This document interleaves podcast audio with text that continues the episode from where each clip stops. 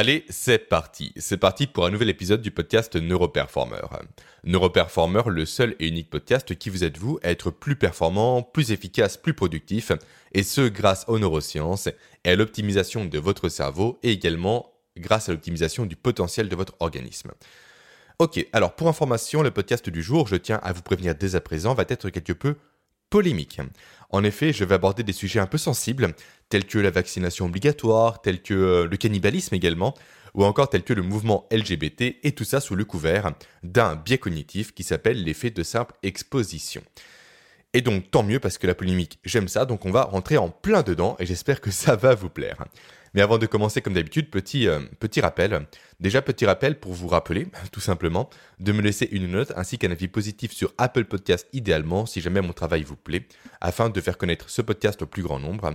Et également petit rappel afin de vous euh, préciser que vous pouvez toujours rejoindre dès à présent mon programme gratuit sur 7 jours, mon challenge gratuit plutôt, pour optimiser la performance de votre cerveau pour être plus efficace au quotidien. Tout ça est présent, toujours, en description de cet épisode de podcast. Ok, maintenant avant d'attaquer, résumons ce qu'on a vu jusqu'à présent. Alors on a commencé par évoquer, il y a quelques semaines en arrière, la thématique actuelle, à savoir celle des biais cognitifs. Et on a vu pourquoi votre cerveau a évolué pour vous biaiser au quotidien et surtout, on a vu les implications que ça, ça a sur votre capacité à décider efficacement jour après jour. Sachant que, encore une fois, pour rappel, la décision, plutôt pardon, la prise de décision, est une des compétences les plus sous-estimées actuellement, selon moi. Ensuite, nous avons vu quoi? Nous avons vu le premier biais cognitif en détail, à savoir le biais du survivant. Un biais qui fait que vous avez tendance, vous naturellement, en tout cas votre cerveau a tendance plutôt, à suivre les conseils de celles et ceux qui ont réussi, donc qui sont mis en évidence au niveau médiatique, au niveau des magazines, etc. Et non pas à prendre en compte le fait que ces conseils-là ont été appliqués également par les personnes qui ont échoué, qui n'ont pas réussi et donc qui sont mortes au niveau médiatique. Et donc à cause de ça, vous êtes biaisé dans le sens où vous suivez aveuglément des conseils potentiellement qui ne fonctionnent pas et qui ont donc uniquement fonctionné pour une minorité de personnes qui par contre sont surexposées au quotidien. Et enfin, nous avons vu la semaine dernière le biais de réciprocité en détail, donc le biais qui fait que votre cerveau a véritablement le besoin de rembourser tous les services qui lui sont rendus jour après jour, par peur d'être exclu du, euh, du, groupe social dans lequel il baigne et auquel il appartient et qui lui garantit une certaine sécurité au quotidien. Ok, maintenant donc on va passer au nouveau biais, l'effet de simple exposition. Alors, que précise ce biais? Que signifie-t-il? Qu'implique-t-il?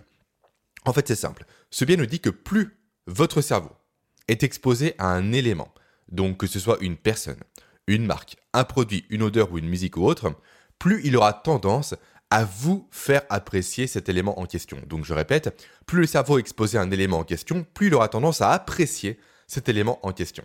Et du coup, ce biais a été découvert en 1900 ou en 1800, je ne sais plus, je crois pas que j'ai la date. Tac tac, je regarde. Non, je ne l'ai pas, donc il a été découvert, on va dire autour de 1900 par Robert Zadong, Zajong, pardon, qui est donc un sociologue américain et un psychologue américain. Et en fait, il a découvert au travers d'une expérience assez intéressante, dans laquelle il a exposé des sujets, donc plusieurs personnes, à des mots de, de sept lettres de mémoire, qui n'avaient strictement aucune signification. Des mots comme euh, Ikitaf, comme, euh, je sais pas, euh, Kardija et j'en passe, peu importe.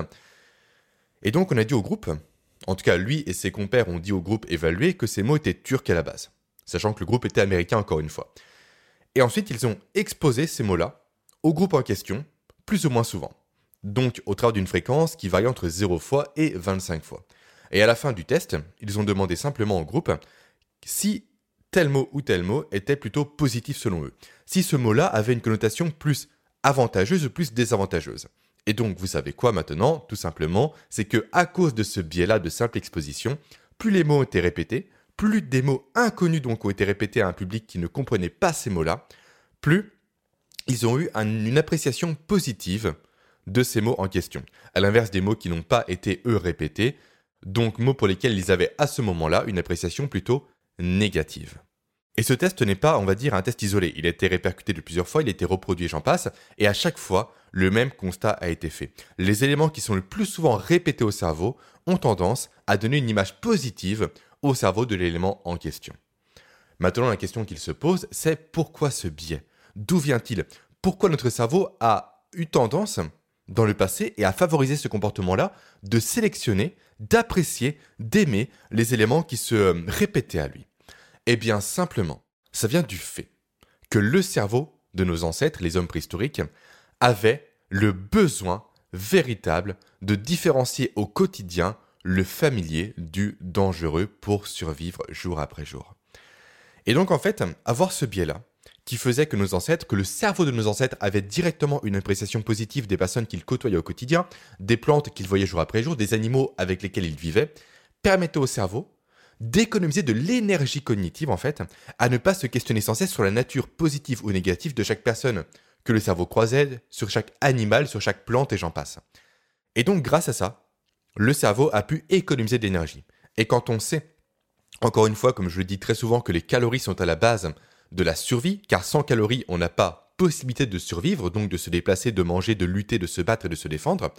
Et donc quand on sait ça, on comprend rapidement le pourquoi du comment le cerveau a mis en place ce biais-là. Le pourquoi du comment il a favorisé ce comportement-là à travers les âges et pourquoi il a été conservé au travers de l'évolution.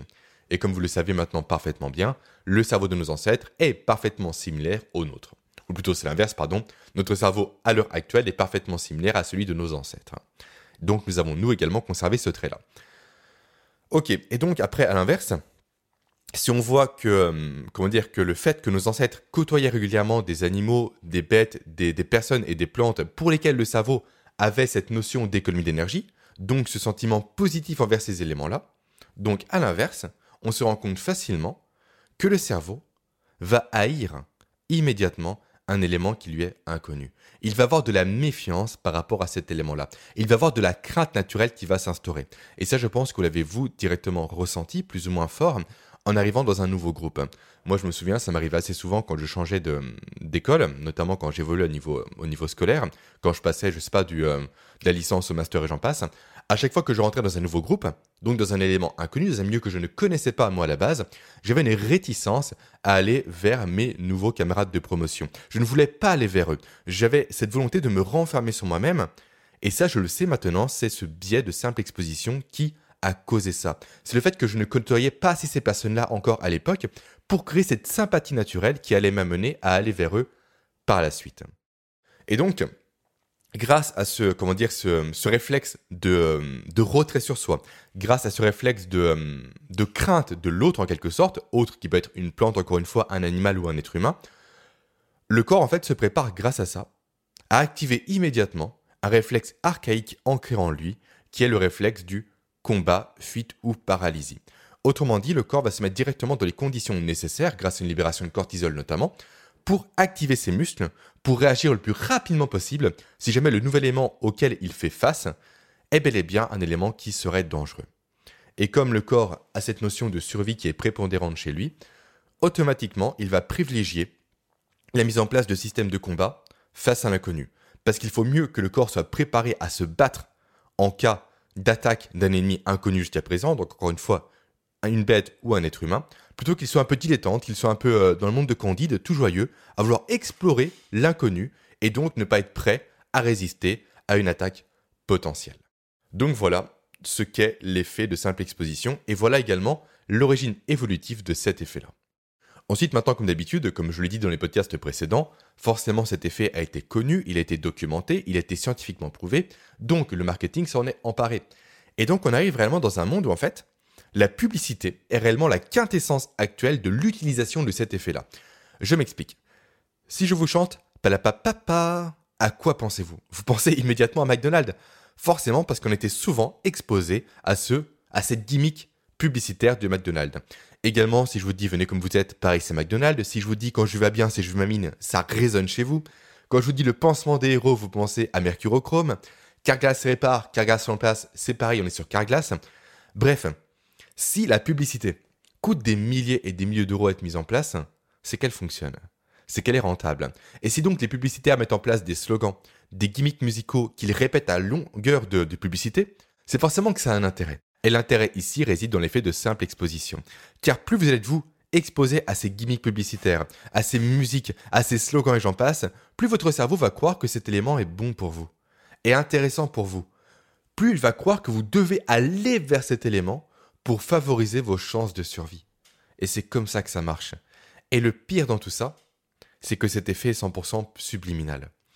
En effet, en fait, le nom de simple exposition vient du fait qu'il suffit uniquement d'être exposé à une odeur, à une musique, à une personne pour que cet effet prenne vie, et non pas d'interagir avec cet élément en question. Et c'est pourquoi, encore une fois, les gimmicks musicaux existent. Le simple palapapapa vous fait penser à McDonald's. Et ça, encore une fois, c'est, comment dire, c'est subliminal. C'est comme ça. Vous l'entendez au loin, automatiquement, c'est McDonald's qui s'allume dans votre cerveau. Et automatiquement, vu que vous êtes souvent exposé à l'image de McDonald's, votre cerveau l'interprète comme étant positif. Donc, immédiatement, vous aurez tendance à aller vers McDonald's pour vous nourrir, malgré le fait que ce soit de la merde littéralement encartonnée et bien packagée et bien marketée. Mais ça, c'est un autre sujet. Donc, encore une fois, ça a un effet subliminal. Et ça également, euh, notre fameux Robert Zajonc l'a parfaitement documenté. En effet, il a mené une étude de son côté, tac tac, que je vais reprendre dans mes petites notes de mon côté, tac tac, juste ici, voilà. Donc en fait, il a à nouveau testé cette exposition à des, euh, des mots plus ou moins véridiques, plus ou moins vrais, avec une fréquence différente, et il a remarqué qu'en inscrivant des mots à une fréquence entre 1 et 5 millisecondes sur un, écran blanc devant des personnes, ça suffisait pour que l'effet de simple exposition se mette en place. Autrement dit, balancer des images, des odeurs à des millisecondes, donc à une échelle de temps qui nous échappe nous en tant qu'humains, permet néanmoins d'activer l'effet de simple exposition dans notre cerveau. Et ça, c'est véritablement inquiétant. Mais l'avantage, c'est qu'en le sachant vous, maintenant, vous pourrez potentiellement pas repérer ces éléments-là parce qu'ils ne sont pas visibles pour nous, mais vous pourrez potentiellement comprendre votre attrait ou non pour une marque, pour une personne, pour un animal, et j'en passe. Car encore une fois, tout l'attrait que vous aurez pour quelqu'un, pour quelque chose, sera généralement dû à cet effet de simple exposition. Et ça également, maintenant on va passer du marketing à la politique, donc ça également les politiques l'ont parfaitement compris. Et là, j'aimerais revenir euh, rapidement sur euh, l'élection de Emmanuel Macron en 2017. Emmanuel Macron, notre cher président, qui a dit hier qu'il voulait euh, à tout prix persécuter les, non-vaccinés, et ça on en parlera juste après, a été surmédiatisé en 2017. Ça, personne ne va le, contredire. Il y a même un journal, je ne sais plus lequel c'était, peut-être Libération, je crois, je ne sais plus, qui a titré en 2017 Votez qui vous voulez, mais votez Macron. Voilà, autrement dit, tout était dit. Macron a été surexposé à l'époque. Et grâce à ça, entre autres, et grâce à, la pression de certains lobbies, forcément tout est lié, il a été élu en 2017. Et donc à partir de là, il est important pour vous, à nouveau, d'avoir ça en tête. Le fait que plus vous êtes exposé à un candidat, plus il aura tendance à remonter en estime, en appréciation dans votre cerveau. Donc réellement, avant de voter, avant de prendre des décisions politiques, arrêtez de comment dire, de suivre la vie privée des candidats. Limitez-vous à un maximum par rapport à ça et contentez-vous, voilà c'est mieux dit comme ça, de leur programme à 100%. Et ça c'est vrai pour toutes les choses. Par rapport à une publicité, arrêtez de suivre les publicités. Prenez uniquement la caractéristique d'un produit et comparez ces caractéristiques-là à un autre produit et c'est tout.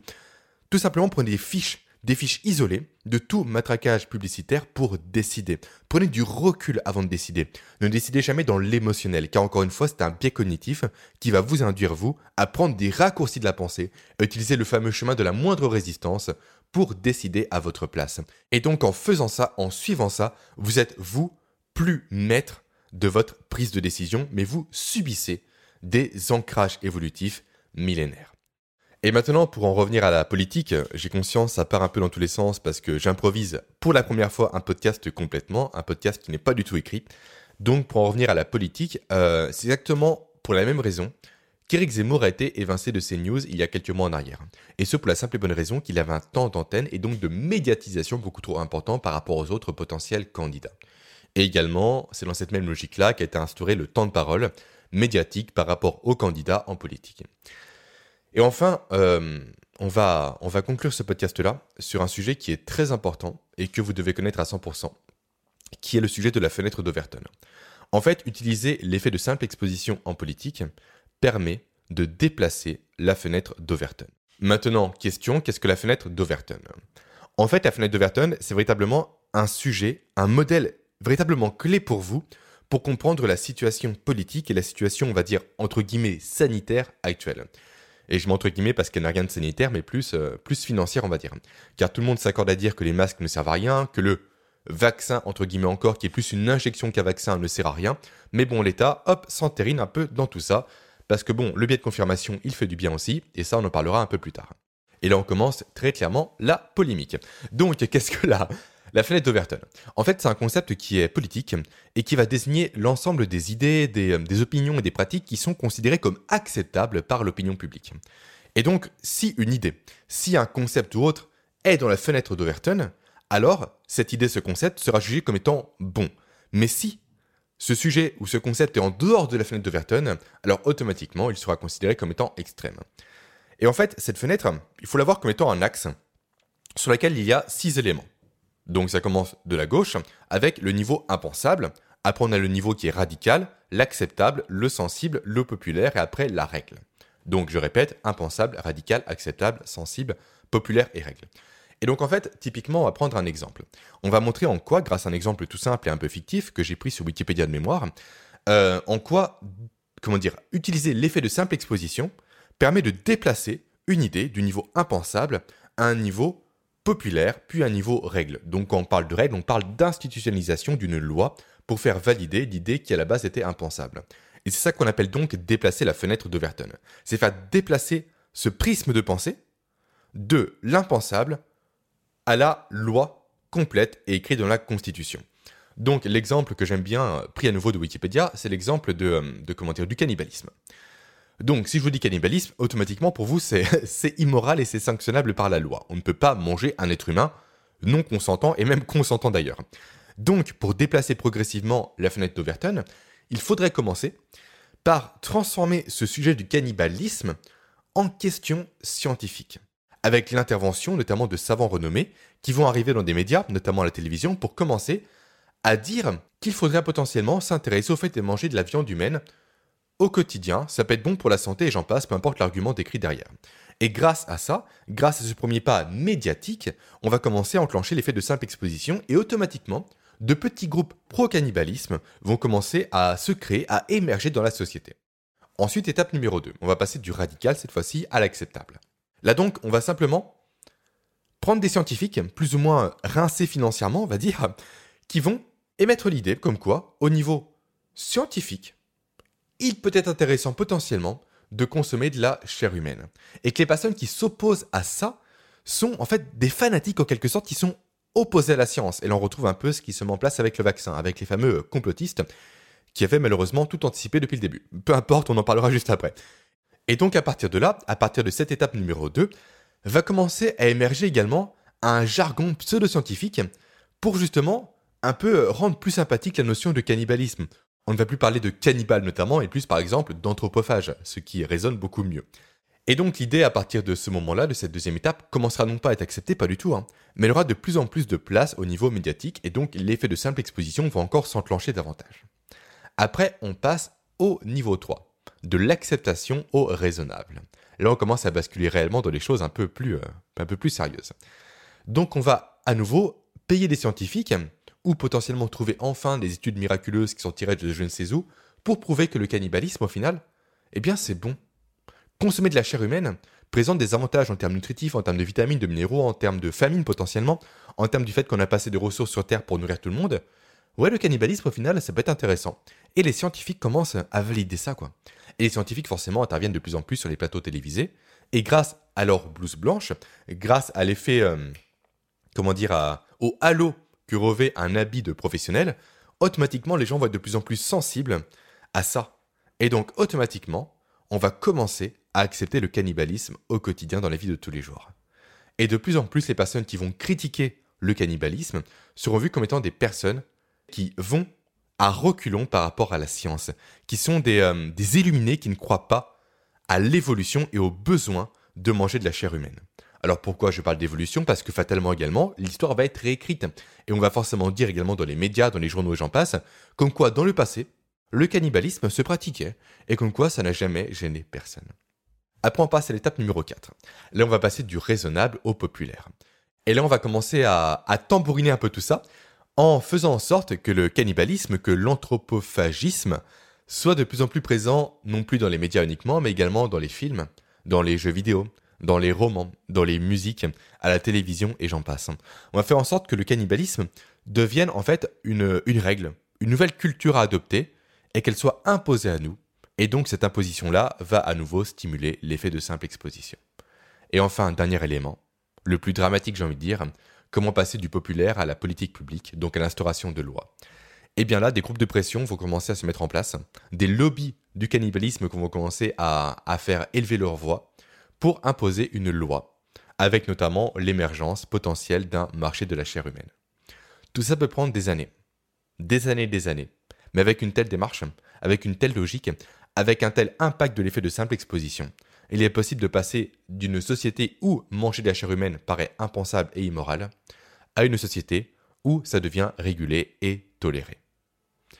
Et ça, on l'a exactement vécu avec le vaccin obligatoire. Encore une fois, vaccin entre guillemets parce que c'est plus une injection. On l'a exactement vécu notamment avec la troisième dose. On va prendre cet exemple-là et on va refaire un peu le déroulé. Première étape donc de l'impensable radical. On a eu beaucoup de politiques qui ont dit, notamment Véran, notamment Macron, comme quoi la troisième dose ne sera jamais imposée, ne sera jamais indispensable et ne remettra jamais en question la notion de passe sanitaire.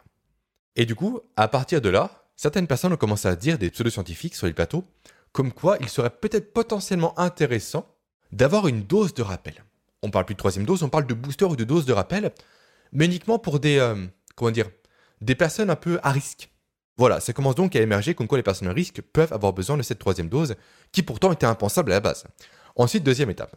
Là, on commence à valider de plus en plus que c'est nécessaire au niveau scientifique. Et les personnes qui commencent à s'y opposer sont qualifiées rapidement de complotistes et sont montrées en dérision. Et donc l'idée de la troisième dose commence tranquillement à émerger dans la politique publique et également dans le débat public. Après troisième étape, on passe de l'acceptable au raisonnable, et là on vient automatiquement commencer à cibler une population. On se dit que les personnes âgées, hmm, qui sont donc les plus potentiellement victimes du Covid, sont véritablement en risque. Donc il faudrait peut-être commencer, plutôt pardon, penser, alors administrer une troisième dose pour les aider, pour les soigner, pour les préserver. Et à ce moment-là, les personnes âgées commencent à lever également la voix en disant Ok, c'est bien, nous on se préserve, nous on se protège, mais les autres ne font pas d'efforts. Du coup, il faudrait également leur imposer. Et tranquillement, grâce à ça, ou plutôt, pardon, à cause de ça, on arrive à l'étape numéro 4, donc du raisonnable au populaire, et de plus en plus de personnes commencent à, à faire en sorte de mettre en évidence les bienfaits de la troisième dose et la généralisation de cette dernière à toutes les personnes, qu'elles soient ou non qualifiées de personnes fragiles. Et à ce moment-là, on arrive à à des personnes comme euh, Jean Castex, qui en vient carrément à, accuser sa petite fille, de 11 ans ou de 14 ans, 11 ans je crois, de l'avoir contaminée du Covid, pour justifier également la vaccination des enfants. Donc on passe d'une notion de troisième dose pour les personnes à risque à carrément une vaccination générale avec une dose, deux doses et trois doses chez les enfants à cause d'une personne qui a martelé durant des semaines et des semaines que sa fille de 11 ans Franchement, quelle âme il faut avoir en soi pour accuser sa fille. Ça, ça me sidère, peu importe, que sa fille de 11 ans l'avait contaminé du Covid alors que lui était complètement vacciné, le pauvre. Alors qu'on l'a vu également en parallèle dans plusieurs soirées avec plusieurs personnes sans masque, sans geste barrière et j'en passe. Mais non, c'est sa fille de 11 ans qui l'a contaminé parce que ça arrangeait parfaitement bien la volonté du gouvernement de vacciner les enfants. Et après, on en arrive du coup à l'étape numéro 5 avec l'imposition directe de la troisième dose pour le pass vaccinal. Et comme quoi les personnes qui n'ont pas leur schéma vaccinal, entre guillemets encore une fois, complet, n'auront plus accès à la vie en société. Donc voilà l'importance de connaître la fenêtre d'Overton et l'effet de simple exposition. Voilà pourquoi connaître tout ça vous permet, vous, d'avoir au quotidien un regard beaucoup plus affûté, beaucoup plus éclairé, beaucoup plus incisif par rapport à tout ce qui se passe. Et surtout, voilà pourquoi tout ça vous permet également d'arrêter potentiellement, si c'est le cas aujourd'hui, de suivre le mouvement sans réfléchir. Votre cerveau, encore une fois, a une tendance naturelle à l'économie d'énergie, donc au chemin de moindre résistance. Et automatiquement, il va suivre la foule, il va suivre les grandes directives, tout ce qui lui permet, vous, lui, pardon, de ne pas réfléchir, de ne pas faire d'efforts, de ne pas se dépenser, mais d'économiser son énergie. Mais à cause de ça, on est souvent embrigadé rapidement dans des choses avec lesquelles on n'a aucun recul et qui potentiellement sont dangereuses pour nous et on passe rapidement d'une société de l'impensable à une politique publique avec euh, le cannibalisme, avec la vaccination obligatoire et même avec le mouvement LGBT, qui a suivi exactement le même, euh, le même chemin de la fenêtre d'Overton, en devenant un élément complètement impensable de devoir se plier par rapport aux exigences LGBT de toute une minorité de personnes, à une politique publique où actuellement Netflix est juste gangréné par rapport à tout ça, avec euh, tout ce qui est le mouvement euh, inclusif, c'est du grand n'importe quoi, et où en fait ce mouvement qui est la base était là pour défendre les droits des homosexuels et j'en passe, transformé en mouvement de l'opposition par rapport à, un public euh, d'hommes hétéros blancs, tout simplement. C'est comme le féminisme ça. Le féminisme avant c'était quoi? C'était la défense des femmes. Ça c'est un super combat, ça c'est important, les femmes doivent avoir les mêmes droits que les hommes. Tout le monde le sait en plus, c'est juste du bon sens. Sauf que le féministe actuel, le néo-féminisme, n'est plus un mouvement pour les femmes, mais c'est un mouvement contre les hommes. Et à partir de là, on dérive complètement. J'avais prévenu que ce sujet allait être quelque peu polémique. Donc, pour réellement arrêter de suivre tout ça, d'être malheureusement biaisé par votre cerveau, d'être manipulé par lui, véritablement, prenez à bras le corps ces sujets des biais cognitifs.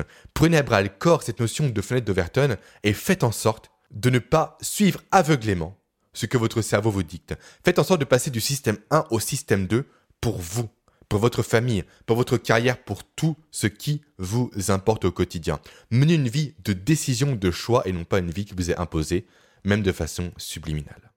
Voilà pour ce podcast. Voilà, maintenant on arrive à la fin de ce dernier. J'espère qu'il vous aura plu. J'espère que l'improvisation ne vous aura pas trop dérangé.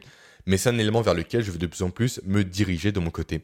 Pour avoir un discours, pour avoir un dialogue, une façon de parler qui est plus naturelle chez moi et également qui me permet réellement de parler avec les tripes et non pas avec une censure potentielle que je m'imposais à l'écrit. Maintenant, comme d'habitude, vous pouvez encore noter cet épisode sur Apple Podcast, positivement ou négativement. Si mon discours ne vous plaît pas, eh bien, malheureusement, allez ailleurs, parce que c'est ce que je pense au quotidien, et mon but, encore une fois, de vous aider par rapport à tout ça. De faire en sorte que votre cerveau soit optimisé dans ses meilleurs côtés, on va dire, et que vous appreniez, vous, à limiter, à inhiber tous les éléments évolutifs qui peuvent vous freiner, vous, potentiellement au quotidien. Voilà un peu mon leitmotiv, voilà un peu mon but avec ce podcast et avec mes formations avancées. Maintenant, je vous souhaite une très belle journée et je vous dis à la semaine prochaine pour un nouvel épisode. Ciao